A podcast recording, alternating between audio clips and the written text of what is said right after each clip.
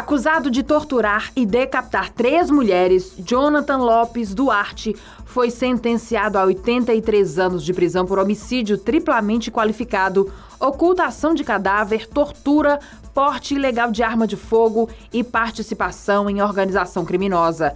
A sentença foi informada pela Secretaria Executiva das Promotorias de Justiça do Júri de Fortaleza. O crime ocorreu no dia 2 de março de 2018, no bairro Vila Velha, onde três mulheres foram decapitadas, torturadas e mortas. Na época, a ação criminosa foi filmada e o vídeo compartilhado em redes sociais.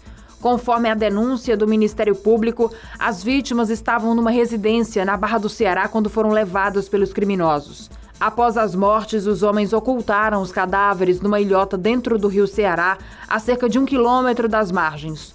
Como a maré subiu, as equipes de resgate só conseguiram acessar o local a barco quatro dias após os crimes.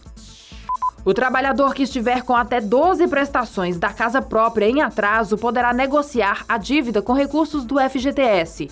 A medida foi aprovada pelo Conselho Curador do FGTS, que ampliou de 3 para 12 o total de parcelas em atraso que poderão ser renegociadas com os recursos do fundo. Mas essa decisão tem prazo. A mudança vale até 31 de dezembro deste ano e foi tomada com o objetivo de amenizar os impactos no orçamento doméstico da população. Segundo o Conselho do FGTS, cerca de 40 mil famílias devem ser beneficiadas com a possibilidade de usar recursos depositados no FGTS para colocar as prestações em dia. De acordo com dados apresentados ao Conselho pela Confederação Nacional do Sistema Financeiro, 5 milhões de pessoas têm atualmente contratos de financiamentos imobiliários e dessas, 80 mil estão em situação de inadimplência grave, com mais de três prestações em atraso.